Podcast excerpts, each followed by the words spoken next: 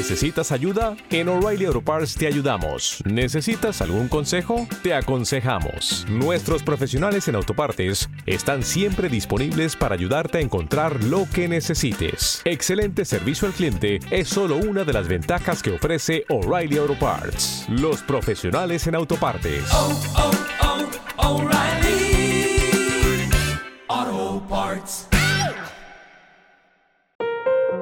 Buenas noches y bienvenidos a un nuevo programa de Susurros Jurídicos. Hoy vamos a hablar de ansiedad, de psicología, de cómo curarnos, de cómo tratarnos, de cómo gestionarnos. Está con nosotros JR, Mar, Yolanda, Inma, Antonio y tenemos un invitado especial, Miguel Fernández Galán, que es psicólogo y él nos va a explicar un poquito cuál es su especialidad y a qué ha dedicado últimamente su tiempo. Y, y yo creo que es muy interesante el programa de hoy porque vamos a poder no sé si de, sacar a la luz todos los problemas que sufrimos, pero sí poder hablar desde un punto de vista objetivo con un psicólogo de, de lo que él ve. Miguel, te voy a dar eh, la palabra para que nos expliques un poco cuáles son tus especialidades, a qué te dedicas, tus inquietudes, sobre todo en, en, en el mundo de la psicología.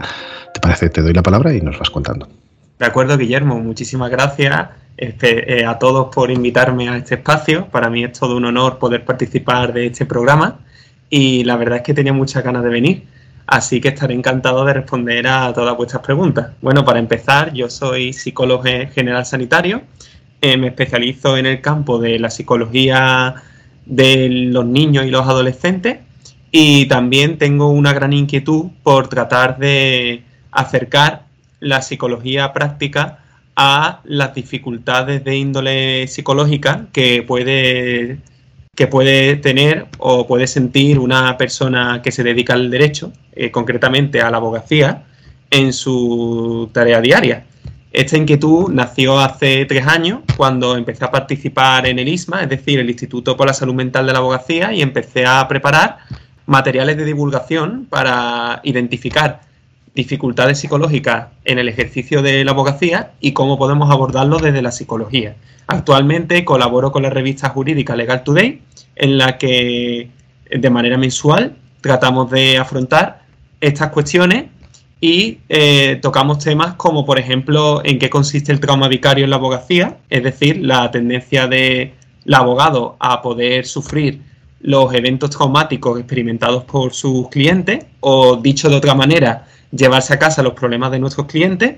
También hemos abordado problemas como el temor escénico en causa de juicio y cómo afrontarlo, así como cuestiones derivadas más prácticas eh, relativas a la sugestionabilidad de los testigos, por ejemplo, o cómo funciona la memoria de un testigo a la hora de declarar, eh, así como maneras de gestionar el estrés, la ansiedad, nuestro tiempo, cómo organizarnos, cómo evitar posibles bloqueos a la hora de gestionar las altísimas exigencias derivadas de la profesión. Y bueno, eh, la verdad es que actualmente yo trato de, trato de combinar mi labor psicoterapéutica con niños y adolescentes a la par que trato de profundizar en estos contenidos y poder tratar de acercarlos en la mayor medida posible al colectivo que son los abogados. ¿no? Eh, eh, Miguel, te vamos a exprimir y lo sabes. Es muy importante todo lo que nos vas a contar hoy. Eh, una primera pregunta, ¿cómo ves tú a los abogados y a las abogadas mentalmente? Sé sincero, ¿eh? Porque si no te lo digo yo, como yo los veo, pero vamos. A ver, yo ya vi el título de este programa que es Estamos fatal, ¿no? Entonces, yo deduzco que hay una conciencia de que no se está del todo bien a la hora de ejercer esta profesión, ¿no? Y esta sensación subjetiva coincide con las investigaciones realizadas al respecto, puesto que pese a que en el mundo hispanohablante no hay demasiadas investigaciones orientadas al bienestar psicológico de los abogados, sí es cierto que en el mundo anglosajón sí hay varias investigaciones. De hecho, una investigación reciente intentó evaluar la prevalencia de los niveles de ansiedad, depresión y estrés en una muestra de abogados de Estados Unidos y se descubrió que al menos un tercio de ellos padecían de ansiedad, depresión y estrés derivados de, del ejercicio de la profesión. ¿No? Y de hecho, cuando tú te pones a investigar y te pones a hablar con personas que pertenecen al colectivo de abogados, eh, sí es cierto que existe una sensación generalizada de malestar respecto a la alta exigencia de la profesión, tanto a un nivel eh, jurídico y laboral y personal, como a nivel de los clientes, ¿no? Puesto que los clientes están depositando en los abogados su futuro, en cierto modo, ¿no? Porque los asuntos que manejan los abogados, independientemente de su especialidad, no dejan de ser tareas de una elevada responsabilidad que desafortunadamente no siempre están bajo el control del profesional. Es decir, una persona puede eh, contratar los servicios de un abogado y eso no ofrece ninguna garantía de que el caso vaya a salir tal como el cliente espera. Entonces, esa incertidumbre es algo que el abogado o la abogada deben gestionar porque es una incertidumbre elevadísima y una gran carga de responsabilidad que cuando lo llevamos a un terreno personal puede hacernos sufrir mucho, ¿no? Entonces yo diría que es una profesión que realmente es muy dura, que es muy exigente, tanto a nivel intelectual como emocional, y considero que en, que en los estudios actuales de abogacía, de derecho, no se abarca mm, necesariamente bien el aspecto psicológico del mismo. Voy a empezar yo con una pregunta y luego le voy a dar a JR la palabra para que te haga la segunda pregunta directamente. Es que me ha encantado un término que has utilizado, no lo había escuchado nunca, el trauma vicario, has dicho. ¿Puede ser? Sí. Eh, yo creo que lo hemos sufrido la mayoría, sobre todo los que llevan asuntos penales o de violencia de género o de abusos sexuales. Danos un poquito la visión del trauma, ¿cómo lo ves? ¿Cómo, cómo lo interpretas? ¿Cómo? Sí, pues mira, Guillermo, el trauma vicario es un trauma que es susceptible de ser sufrido por toda profesión que implique el contacto directo y frecuente con el sufrimiento de las personas. Es decir, no solamente lo sufren los médicos, los psicólogos, los bomberos, los policías, sino que también los abogados, como he dicho antes, se encuentran, enfrentan situaciones de una elevada responsabilidad en la que las personas están depositando su bienestar, ya sea económico, ya sea familiar, etcétera, ¿no? Entonces, el trauma vicario, también conocido de cache por empatía, o incluso también conocido como fatiga por compasión, se entiende como un síndrome según el cual la persona puede reexperimentar los sucesos traumáticos que el cliente le ha contado. Por ejemplo, como tú bien apunta, Guillermo, en el caso penal, por ejemplo, nuestro cliente puede referir situaciones realmente traumáticas, como por ejemplo lo relativo a violencia de género o un tema de familia que sea difícil, pues si a esa elevada carga emocional le sumamos una elevada frecuencia de clientes con temáticas realmente complicadas, todo eso genera una carga psíquica en la persona y emocional que si no se consigue abordar de manera adecuada puede acabar eh, de alguna manera sobrecargando a la persona, ¿no? En este caso al abogado. Entonces esa sobrecarga puede tener dos consecuencias lógicas. Puede suceder que el abogado se sobreidentifique emocionalmente con la problemática de su cliente, que sería la sobreidentificación emocional, y otra posibilidad es la frialdad emocional, es decir, desconectarse de la problemática real del cliente para dejar de sufrir por lo que él está sufriendo, ¿no? por lo que ella esté sufriendo. Cabe señalar que ambas consecuencias son negativas tanto para el resultado del caso como para nuestro, nuestro bienestar psicológico y con la relación con nuestro cliente porque evidentemente nuestro cliente va a ser consciente de ello y tanto tomando una vía como otra, como mecanismo de defensa, podríamos, llamarlo, va a repercutir en, en, todo lo que hemos dicho, ¿no? Entonces es muy importante ser consciente de las señales de este trauma vicario que podríamos terminar sufriendo al vernos expuestos a una elevada frecuencia de estos casos y poder atenderlos adecuadamente. Ah, una pregunta rápida antes de que entre JR. Solamente perdona JR era porque es referente a lo que acaba de, explicar. A ver, mm, sé que claro, no se puede particularizar, pero una línea general para afrontar este problema, Miguel, ¿cuál sería?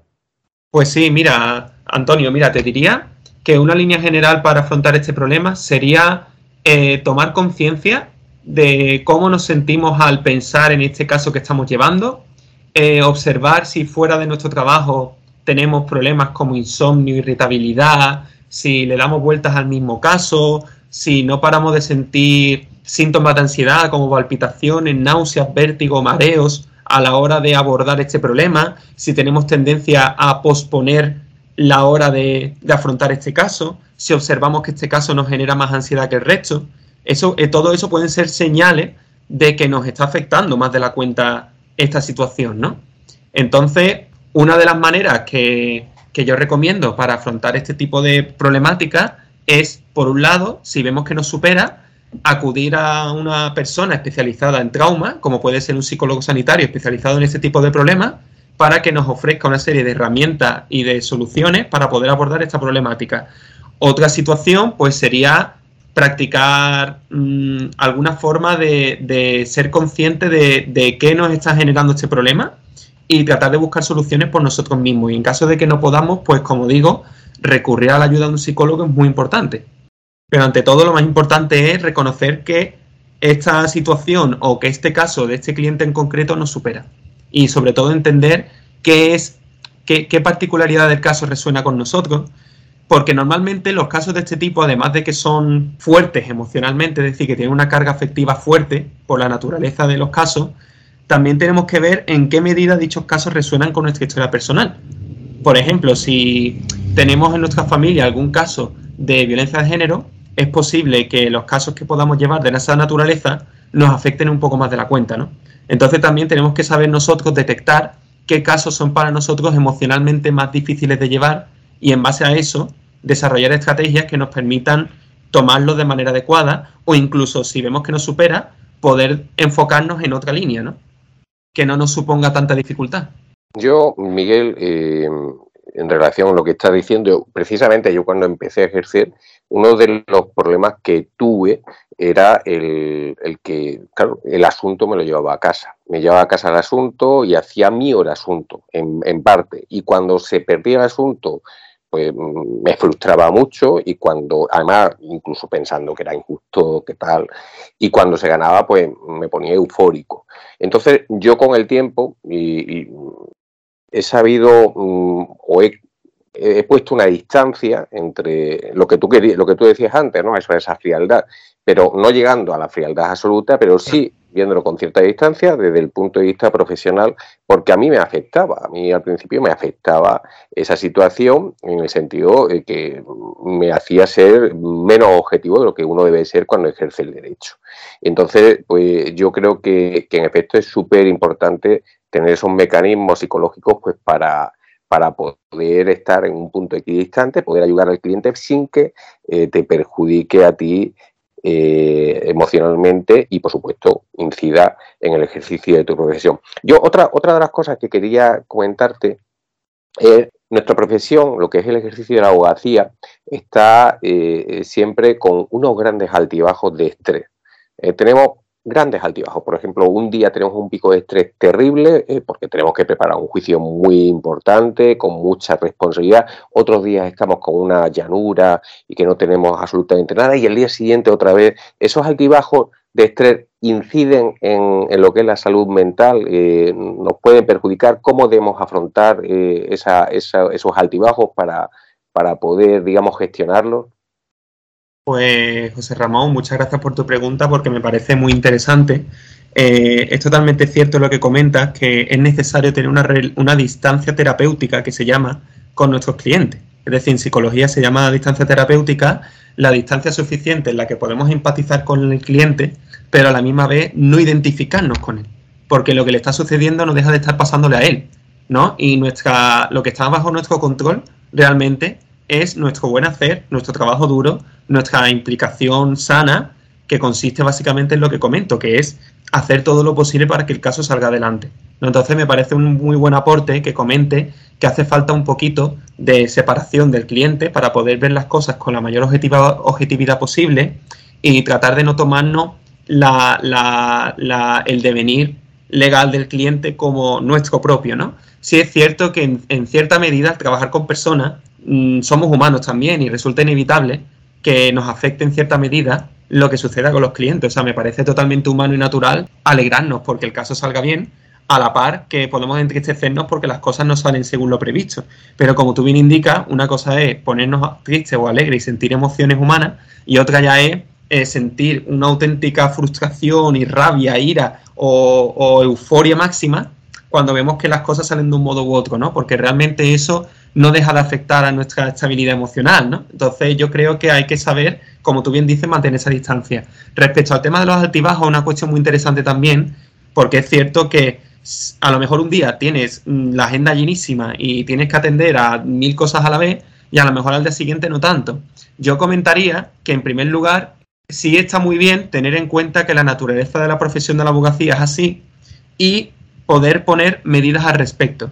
Es decir, eh, por ejemplo, se me ocurre aprovechar esos días que hay que se está más abajo que arriba, es decir, que, que hay menos que hacer para avanzar o prever cosas que puedan suceder en casos en el futuro, ¿no?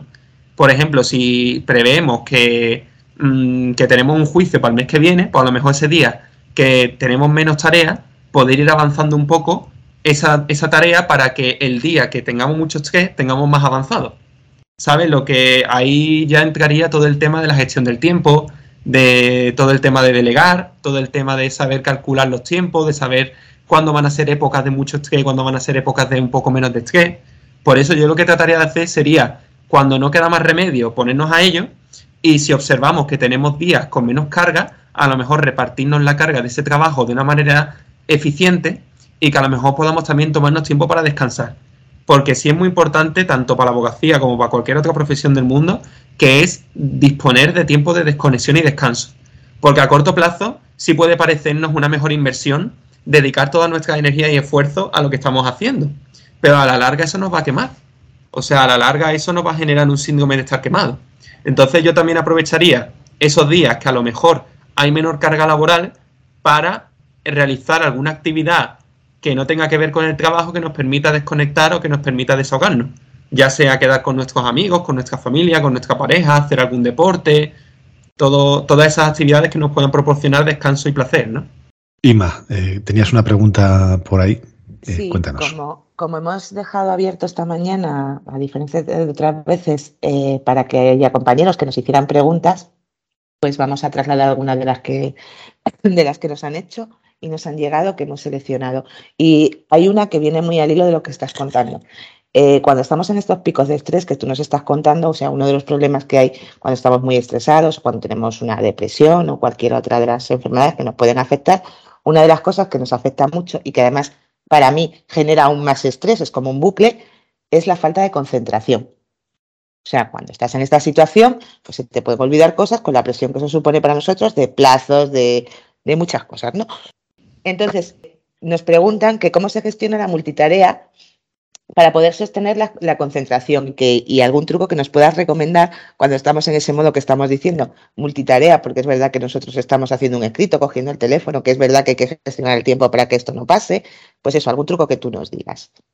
Vale, de acuerdo. Con respecto a multitarea, entiendo lo que comenta eh, Inmaculada, que es el tema de encontrarnos que en muy poco tiempo tenemos que estar a cargo de muchísimas tareas a la vez, ¿verdad? Vale. Eh, a ver, yo diría que para mantener una buena concentración durante el día, hay una serie de factores que parecen no estar realmente vinculados a esa variable, pero que sí lo están, y son variables que, por suerte, están relativamente bajo nuestro control y que podemos aplicar en nuestra vida diaria. Por ejemplo, una de esas variables es sobre todo el descanso nocturno, es decir, dormir bien por la noche. Porque aunque a veces subestimemos el descanso en pos de tener las cosas listas antes de tiempo, tener las cosas dentro de un margen porque eh, la tarea que tenemos es muy elevada o no hemos podido organizarnos bien, eh, yo considero que el hecho de descansar es esencial para poder mantener la concentración, porque sí es cierto que muchas veces el estrés del día a día no lo podemos controlar, no podemos controlar cuándo nos vamos a quedar dormidos, el estrés que sentimos puede generar cierta ansiedad, ¿vale?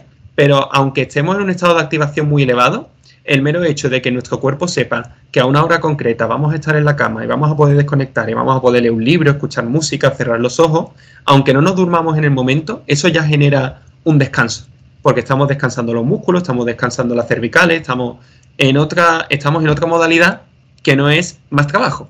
¿vale? Entonces es muy importante poder establecer ciertos momentos en el día que nos permitamos descansar, aunque sea 5 o 10 minutos para un café, o que podamos hablar con alguien, o que podamos tener un, breve descanso para poder, para poder centrarnos mejor. Porque al final no es tanto cuestión de que no nos podamos concentrar, sino de que a veces estamos tan saturados, estamos tan saturados con todo lo que tenemos que hacer, que nuestros recursos cognitivos se escapan, no caemos en lo que hay que hacer, metemos la pata, entonces cuando vemos que eso es, es lo que está ocurriendo, es importante encontrar huecos para parar y poder respirar y poder enfocarnos mejor en lo que tenemos entre manos. Eh, otra cuestión muy importante es el tema de la gestión del tiempo, ¿vale? O sea, el tema de, como había comentado antes con José Ramón, que él me comentaba, ¿no? Que hay días que son puro estrés y pura actividad, y por el contrario hay días que son mucho más planos, que son mucho más tranquilos. Bueno, pues podríamos emplear a lo mejor esos días que tenemos más tiempo para, tratar de organizar un poco nuestra actividad semanal y poder mm, de algún modo planificar en la medida de lo posible nuestras cargas de trabajo según aquellos momentos que tengamos más disponibles y menos disponibles. Entonces yo, yo opino que pese a que, como comentamos, la abogacía no deja de ser una profesión de una elevada carga y exigencia, eh, yo considero que en nuestras manos sí existe cierta capacidad para poder repartir la carga de trabajo semanalmente, o también yo creo que ahí interviene mucho el perfeccionismo, ¿no? Porque muchas veces el perfeccionismo propio de las personas altamente responsables, como suelen ser los abogados, si quieren hacer las cosas bien y tal, conlleva querer hacer las cosas al 100% y, y sacar un 10 de 10 siempre. Y eso no es posible. A veces el mero hecho de sentarse y hacerlas va a salir mucho mejor que si nos exigimos estar todos los días al 100%, ¿no? Entonces yo considero que también la expectativa que uno tiene de sí mismo o de sí misma influye muchísimo en esa dificultad para concentrarse. Porque evidentemente si has tenido una mala noche, si has tenido una discusión con tu familia, con tus amigos o con tu pareja, si a lo mejor estás muy implicado con un caso y te está agobiando, pues es normal que puedas sentirte un poco desconcentrado. Entonces, el hecho de poder aceptar esa falta de concentración como natural, que nos puede pasar a todos cualquier día, reduce el estrés. Porque si nos exigimos estar atentos y concentrados todos los días, a todas horas, al final eso nos va a generar más frustración y ansiedad de la que realmente necesitamos sentir, ¿no? O sea que ahí también en este componente de ansiedad no solo hay un componente externo de carga de trabajo y de que hay mucha presión externa, sino que también hay un componente interno de expectativas, ¿no? Un componente interno de autoexigencia. Entonces yo creo que ser consciente de la autoexigencia y saber orientarla nos va a ayudar muchísimo, tanto a la hora de afrontar nuestro trabajo como a la hora de saber descansar fuera del trabajo, ¿no? Y poder permitirnos ese descanso que tanto necesitamos, redundando al final en una mejora de la concentración de forma paradójica, ¿no? Mar, tenías levantada la mano, que creo que quieres preguntarnos algo. Miguel, Miguel, te vamos a acribillar, ¿eh? Te vamos a acribillar. Mira, a mí ha habido algo que me ha gustado mucho de lo que has hablado hoy, es la distancia terapéutica. Efectivamente, yo siempre digo que los abogados tenemos que actuar como cirujanos. Ver el caso, estudiar el caso, actuar sobre el asunto, pero no preguntarnos más allá de lo que es nuestra actuación profesional, que sea la mejor. Pero yo te voy a preguntar sobre algo que a mí, a mí personalmente, por mí personalmente, por otros compañeros, he visto que sucede mucho. Somos muy de atracones, deberíamos de gestionar el tiempo, pero la realidad es que no, no lo hacemos. La frase por excelencia de los abogados son aquellos de los plazos están para agotarlos y eso lo llevamos al máximo. Quiere decir que nos pegamos esos atracones ya cuando no hay más remedio, cuando ya tiene el juicio gordo en dos días, cuando ya tiene la contestación gorda en dos días, cuando tienes que presentar la demanda en tres días. Ahí van los atracones. Y yo observo cada día más en mí y en otros compañeros lo que viene a ser el estrés, el estrés postraumático. O sea, yo no me pongo mala los compañeros, los abogados, cada día lo veo más. Nosotros no caemos durante eh, el tiempo en el que estamos sostenidos en el estrés. Tú tienes la ansiedad, tú no duermes, no comes y está bien porque sabes que tienes un juicio, tres demandas que contestar, cuatro declaraciones y va, va, va, va. Y cuando te vas de vacaciones o te coges el fin de semana de casa, haces cataplón. Haces cataplón con un resfriado, con una anemia, con una diabetes o con una depresión como un caballo. Cuando ya no hay, cuando ya, ya no está ese estrés. Yo, yo, a mí me pasa mucho y veo que a muchos compañeros también. ¿Cómo podemos nosotros hacer para detectar? A lo mejor la pregunta es un poco así atropellada, pero yo no detecto eso. O sea, yo estoy haciendo, haciendo, haciendo, haciendo. Tú lo detectas, tú estás a lo que estás. Y cuando caes es cuando dices, claro, es que no es normal. Es que esto no es normal, pero ya vas tarde, porque ya lo has hecho. ¿Cómo, cómo, cómo gestionamos ese estrés postraumático que a mí de verdad que me preocupa más que el otro, porque mira, si hoy caigo mala y no puedo ir, pues lo siento, no puedo ir, pero que yo tenga tres días para descansar o cuatro días para descansar y te los pegues en la cama porque no eres capaz de levantar la cabeza con un vértigo, con una cervicalia o con cosas que sabemos de dónde vienen y vienen de ahí. ¿Qué hacemos? ¿Qué hacemos con el estrés postraumático, Miguel? Pues muy buena pregunta, María del Mar. Eh, mira, relativo al estrés postraumático, eh, se define eh, como el estrés que nosotros sentimos al experimentar un trauma, ¿vale? Entonces, en lo relativo al trauma vicario se entiende estrés postraumático como un estrés de tipo secundario. Es decir, es un estrés derivado del estrés de otra persona. ¿Vale? O sea, el hecho de que tú estés mmm, expuesta a una elevada frecuencia de situaciones traumáticas que han vivido otros, pero que tienen consecuencias legales y que dichas consecuencias legales están en manos de su abogado, ¿vale? Eso mmm, genera tanto a nivel legal, eh, tanto a nivel profesional de carga de, de, responsabilidad, ¿no? De tengo que sacar, tengo que ayudar a esta persona que lo ha pasado mal y tal, ¿no? Y por otro lado, eh, también tiene un impacto humano, ¿no? Tiene un impacto humano de decir, esta persona está sufriendo, esta persona me ha abierto su corazón, por así decirlo, ¿no? Y me está contando sus su, su, su miserias, ¿no? Tanto económicas como personales, ¿no? Entonces, es importante entender que, que ese estrés postraumático existe, está ahí, y que es muy importante saber llevarlo. Y luego, por otro lado, está lo que tú me estás comentando, que es que nos damos cuenta de que no estamos gestionando adecuadamente el estrés, sino hasta después de haber pasado por una racha de estrés muy elevada, ¿no? Es decir, que tú llegas, estás, como tú dices, te pegas un atracón y tienes que estar 3, 4, 5 días a tope, sin apenas dormir, sin apenas comer, para poder llegar a plazo y poder afrontar la tarea y terminarla. Y cuando una vez la realizas y descansa, sucede como tú dices, que el cuerpo se rompe.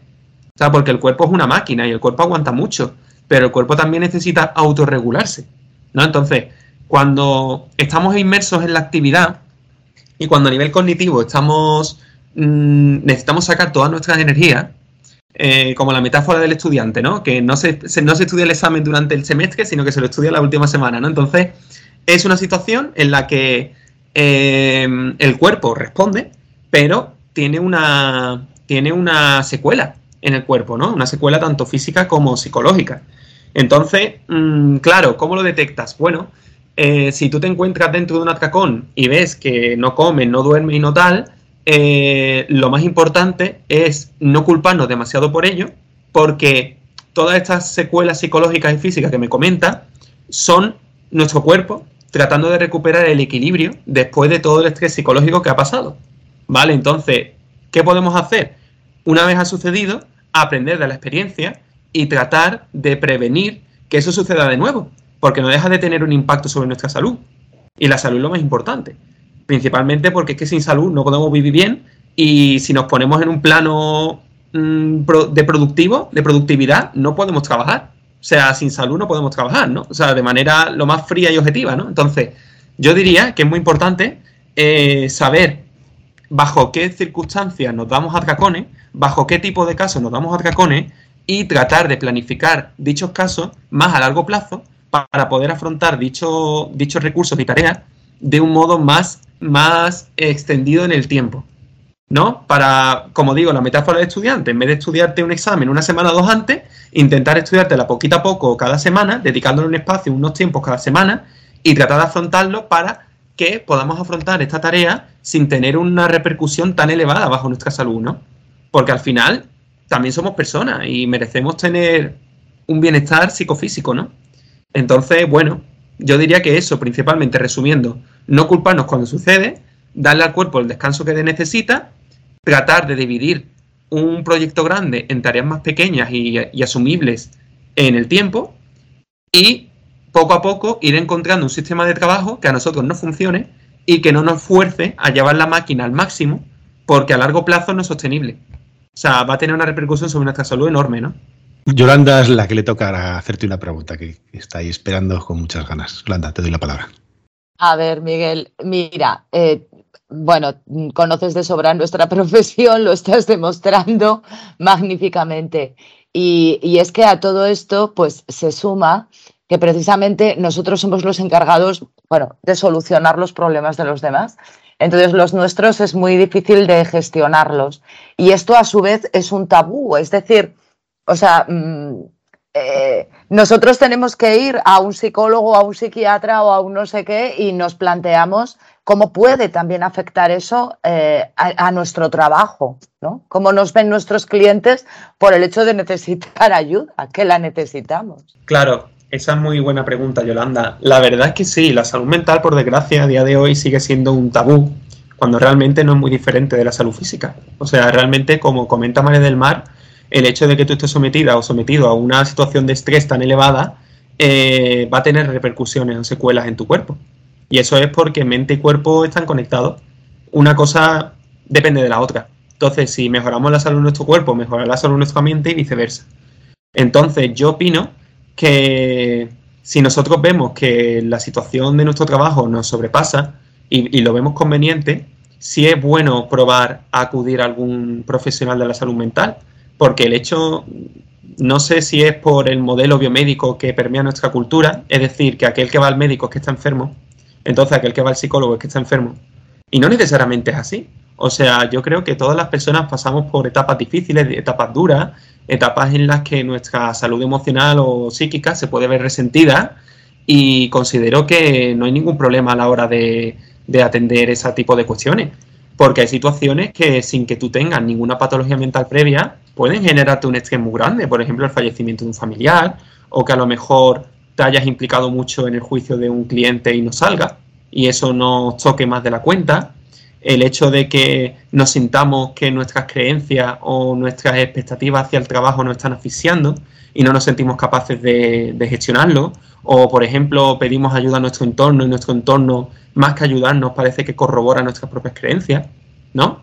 Entonces, el hecho de poder acudir a una persona externa, una persona que se ha formado, que es profesional en el ámbito que queremos solicitar ayuda, realmente nos ayuda mucho a repensar las cosas desde otra perspectiva, porque muchas veces mm, no es tanto la situación en sí que nos genera estrés, sino cómo nosotros vivimos esa situación. Es decir, hay situaciones que son objetivamente aversivas, que son objetivamente desagradables, y hay emociones que son objetivamente desagradables, que no por eso son malas, porque nos están indicando una información respecto a cómo estamos viviendo una situación, que a veces cuando se acumulan y sobre todo, por ejemplo, cuando no nos tenemos más remedio que pegarnos un atracón o sucede algún suceso inesperado, los recursos de las personas pueden verse superados. Y eso lo puede pasar a cualquiera. Y eso no significa que la persona esté enferma. O sea, eso es falso. Eso es un mito.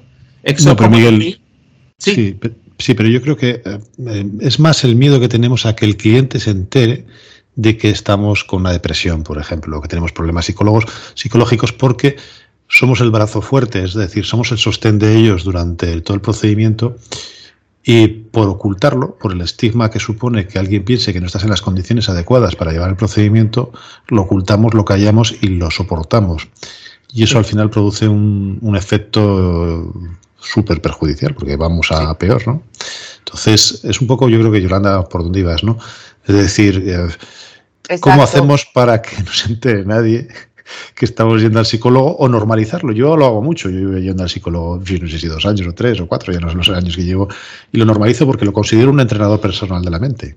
Es Sí. decir, no, no otra cosa, ¿no? Entonces, yo pero no está normalizado y la gente no lo ve así cuando cuando lo planteas. Se piensan que estás débil ¿no? y te empiezan Claro. a tratar con, con pena o con ya no eres su brazo fuerte. Eso es un poco la interpretación. Yo no sé cómo podemos cambiar eso de cara a la exposición al... Voy a, voy a interrumpir yo también, aunque hoy lo estamos haciendo todo mal, pero creo que es eso que tú dices y también eh, que a veces tenemos la sensación, o que compañeros que tienen la sensación, a mí me pasa como a ti, como voy al psicólogo lo tengo normalizado, que también hay compañeros que, o sea, que hay gente que piensa que si el compañero sabe que estás en una situación que le puede parecer débil, te puede atacar más y el cliente puede pensar lo mismo. Quizás también es la razón por la que mm, se calla tanto el tema, ¿no?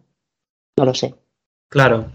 Eh, evidentemente ambos tenéis razón en el sentido de que el abogado no deja de ser considerado como el brazo fuerte del cliente, ¿no? Como aquella, aquel defensor de los derechos del cliente, del caso del cliente.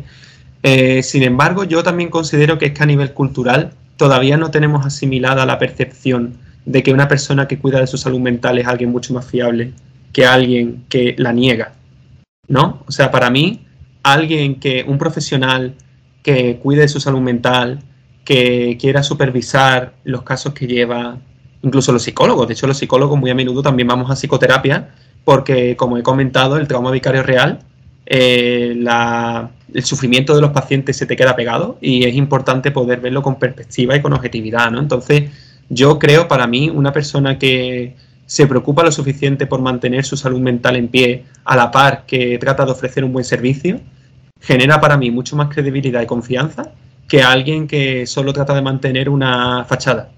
¿no? Y yo considero que poco a poco estamos avanzando en esa dirección. Yo creo que sobre todo después de la pandemia que tuvimos en 2020.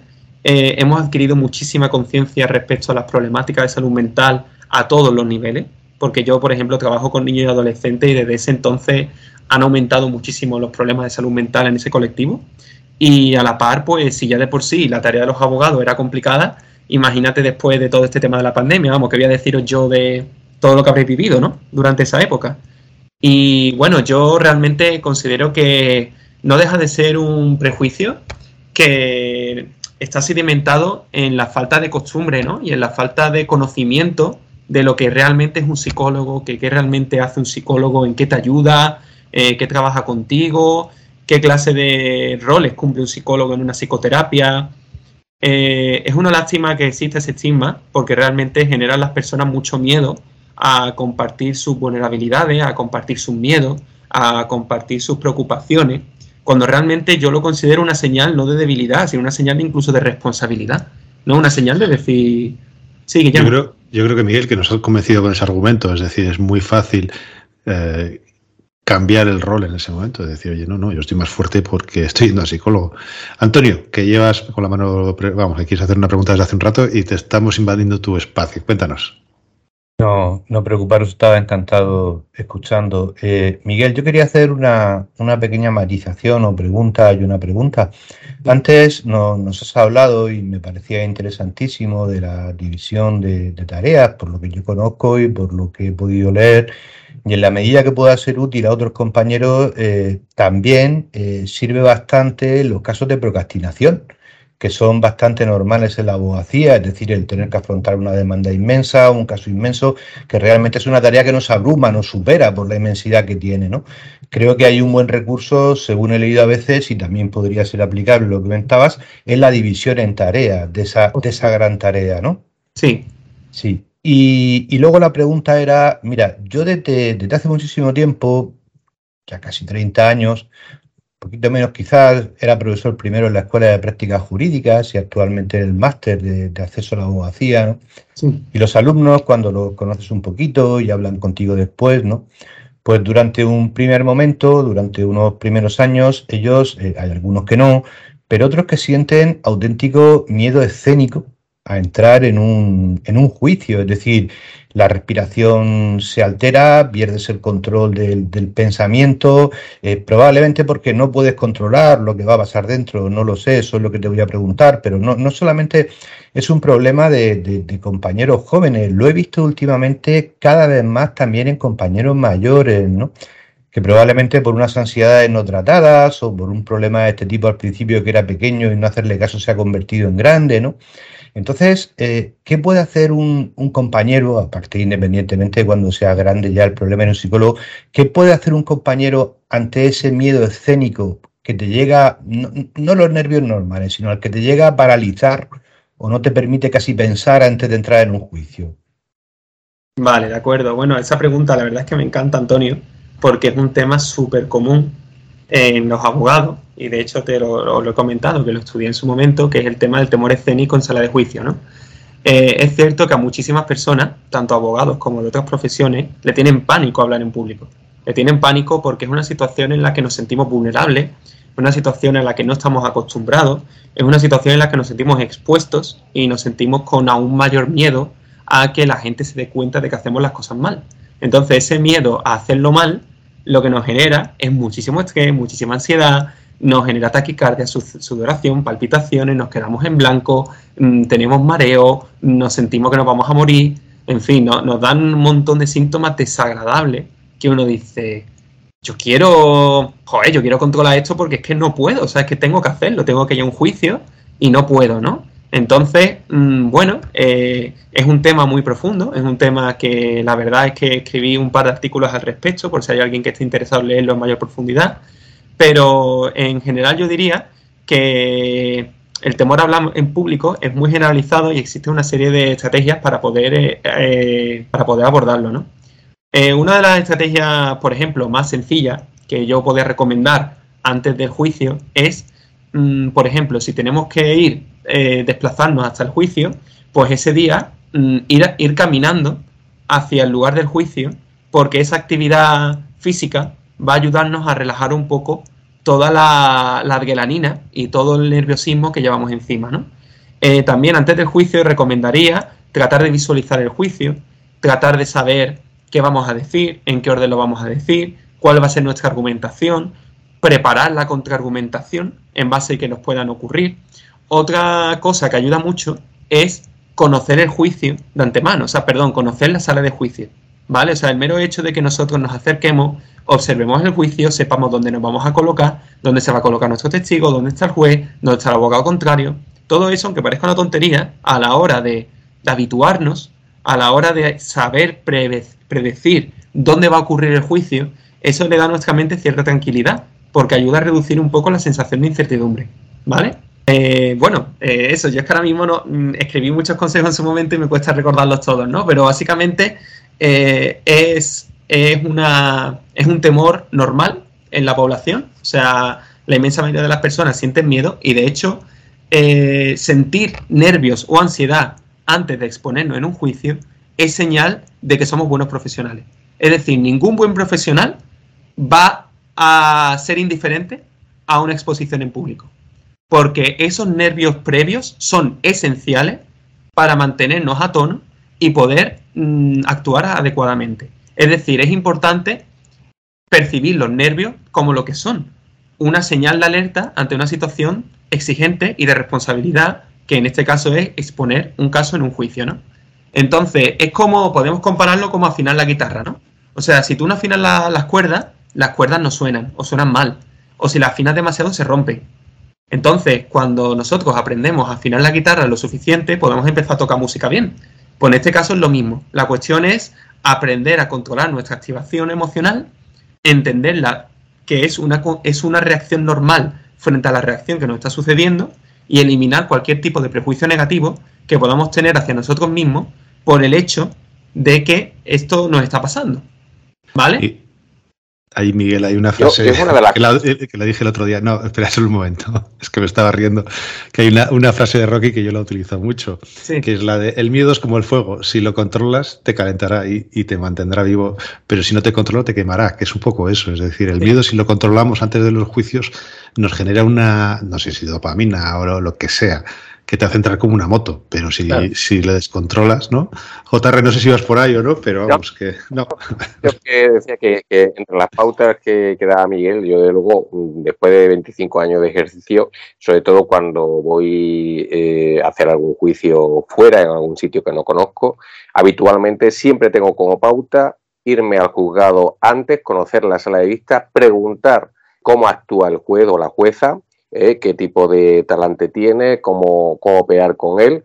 Si es posible, también eh, conocer al compañero, al fiscal que pueda enfrentarme y con todo eso, pues son toda una serie de datos que obviamente pues me van a facilitar, me van a, tranquilizar a la hora de poder eh, disponer, a la hora de poder, digamos, encauzar la, la, práctica del juicio después. Y, yo lo hago, yo personalmente lo hago. Y me, me sirve. Me meto en medio para decir que nos debes pasar esos enlaces, porque nosotros, además del podcast, lo ponemos en, una, en el blog. Y, si, te los pedimos y no los das, te lo agradeceremos mucho, porque así tendrán todos los consejos juntos. Por supuesto, porque es que además allí se trata todo lo que hemos hablado, el tema del trauma vicario, el tema de la gestión del tiempo, el tema de, de hecho de cómo afrontar un juicio adecuadamente. Y bueno, me alegro de que a José Ramón le funcione esa estrategia, la verdad. Yo creo que la, utilizamos la mayoría. Yo, yo el día antes, si voy fuera de Burgos, el día antes me hago el recorrido andando hasta el juzgado para saber el tiempo que tardo. Que parece, una, eh, parece una tontería, pero me da mucha tranquilidad. Y me meto en sala si puedo, si voy un día antes, me meto en sala para ver cómo es el juez. Y es básico. No sé si había una teoría de psicología, yo lo escuché una vez en la radio, sobre los bares. Cuando vamos a un bar de fiesta, nos solemos poner en el mismo sitio porque eso nos genera eh, un espacio de seguridad. No sé si es así o me lo estoy inventando, pero me suena.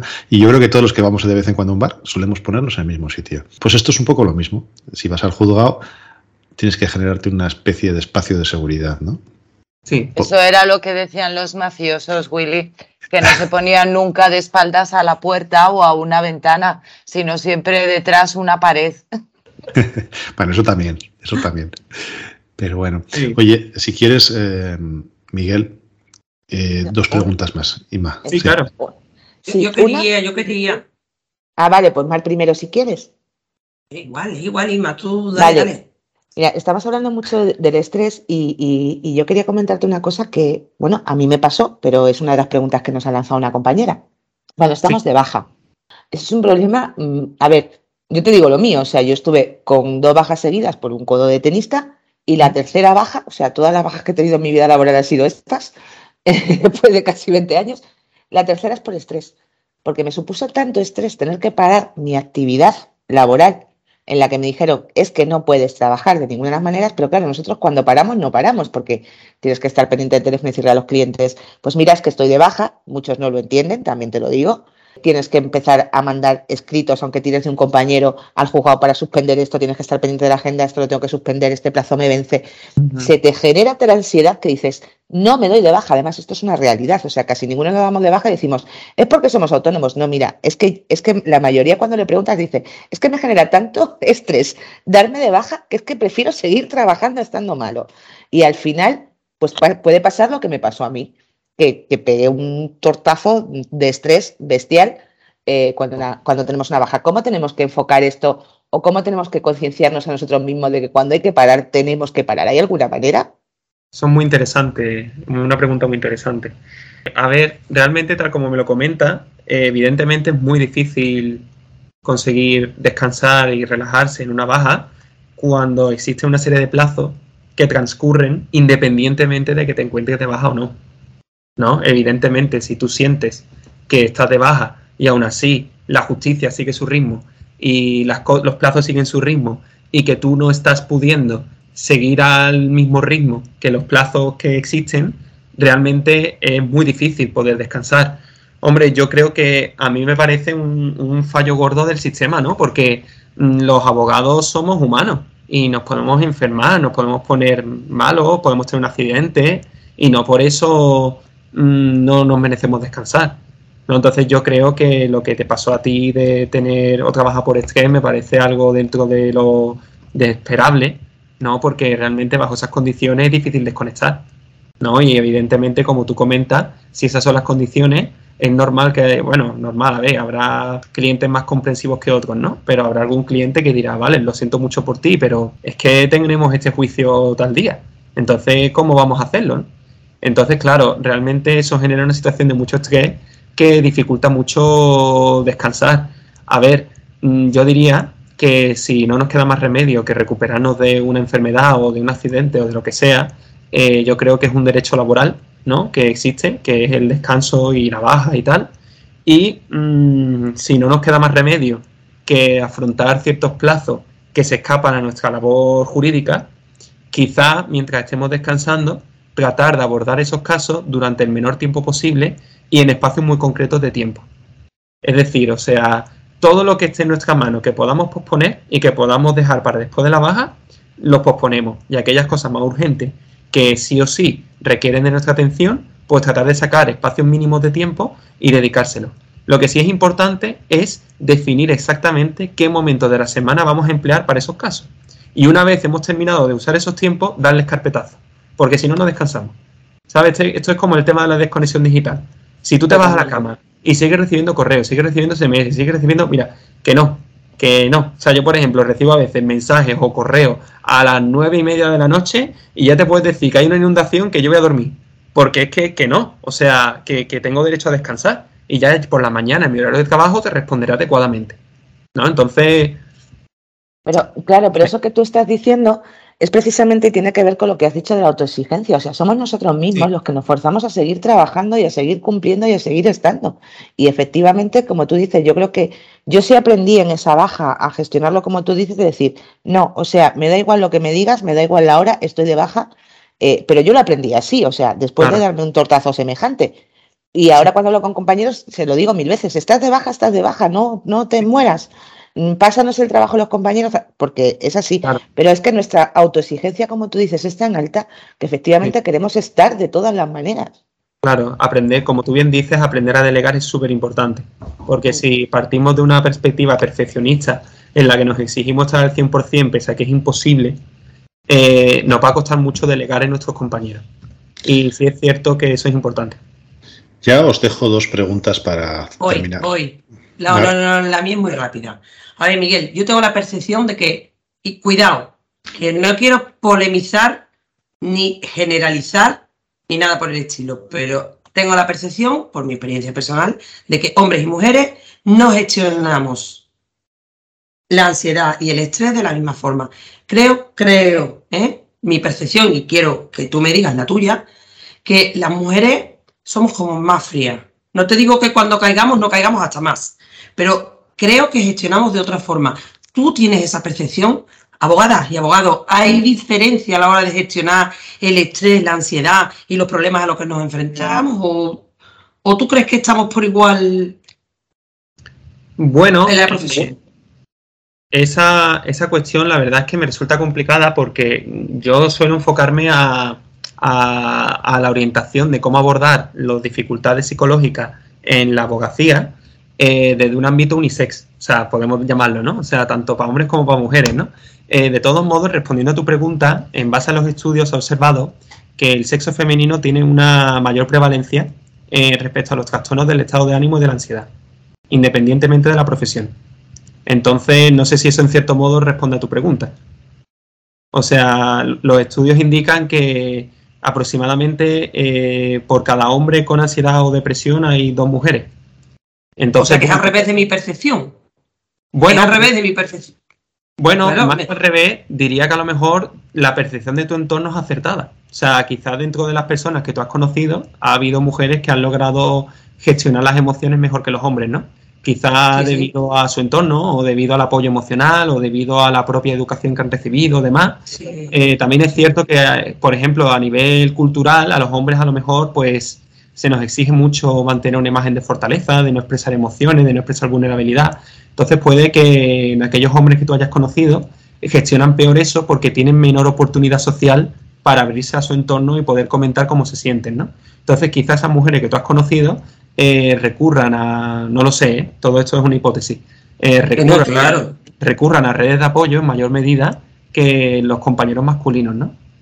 Y haya menos, menos tolerancia por parte de los hombres a la frustración que en las mujeres. Eh, Eh, eh, ya te digo, es una percepción, eh, no es ningún estudio, pero sí que Claro. va un poquito enfocado en lo que tú has dicho. O sea, quizás por la educación que recibimos, mm, que está, Claro. que está, que no lo podemos, eh, esperemos que esto continúe cambiando, pero que todavía venimos arrastrando, pues quizás haya menos tolerancia a la frustración por parte de los hombres y eso les provoque más, Sí. no sé, Pues, es una, pues, ha sido una percepción Yo voy a polemizar Sí. con Mar porque creo mm, que lo que dice, o sea, en, en datos, en datos como él dice, más mujeres que hombres en términos generales, creo que la carga y, y la falta de igualdad que todavía sufrimos en todas las profesiones, en la, en la- en la sociedad en general y en la abogacía en particular, eh, estamos muy acostumbradas quizás a gestionar mucho mejor eso que tú decías, de ir a todo, a todo, a todo, pero, pero creo que al final, como tenemos esa carga complementaria del cuidado de mayores, del cuidado de pequeños, de las responsabilidades familiares que aún por desgracia no están equiparadas, Mm. eh, creo que al final sí que podemos ser más las mujeres que tenemos esa sensación de estrés o esas depresiones o, esos, o esas caídas de que ya no podemos más porque te desbordas. Vamos, polemizar, no, No. dar mi punto de vista. Eh, que- Bueno, no, no, no, en eso para terminar, tienes toda la razón. porque- Si os parece, si os parece, para terminar sí. con dos cosas más y o con una más. Eh, las adicciones, Oh, sí. que se nos había pasado y consideraba importante. Yo soy adicto al café porque cada vez me cuesta más y entonces para empujar, empujar, eh, el día a día tienes que tomarte café. Hay un montón de adicciones, me imagino, en la abogacía y, eh, y entras en barrena, ¿no? Van a más. Eh, sí, de hecho se ha visto en el estudio que mencioné al inicio que es que mm, debido a esa alta prevalencia de ansiedad, depresión y estrés en la abogacía, también cerca de un tercio, un poco por debajo de un tercio de los abogados, eh, recurren a sustancias para poder gestionar esa, esa elevada carga de estrés, siendo la sustancia de mayor eh, preferencia el alcohol. De hecho, los índices de alcoholismo son incluso superiores en los abogados jóvenes, es decir, los abogados que están por debajo de los 30 años. Entonces, eso realmente es un problema que, por desgracia, en España no se está abordando lo mejor ta- tan bien como en el mundo anglosajón. De hecho, la mayoría de los estudios que, a los que yo recurro para poder fundamentar mis estudios y tal son de origen americano o de origen in- inglés. Y bueno, yo diría que el alcohol realmente tiene un gran impacto en los abogados, ¿no?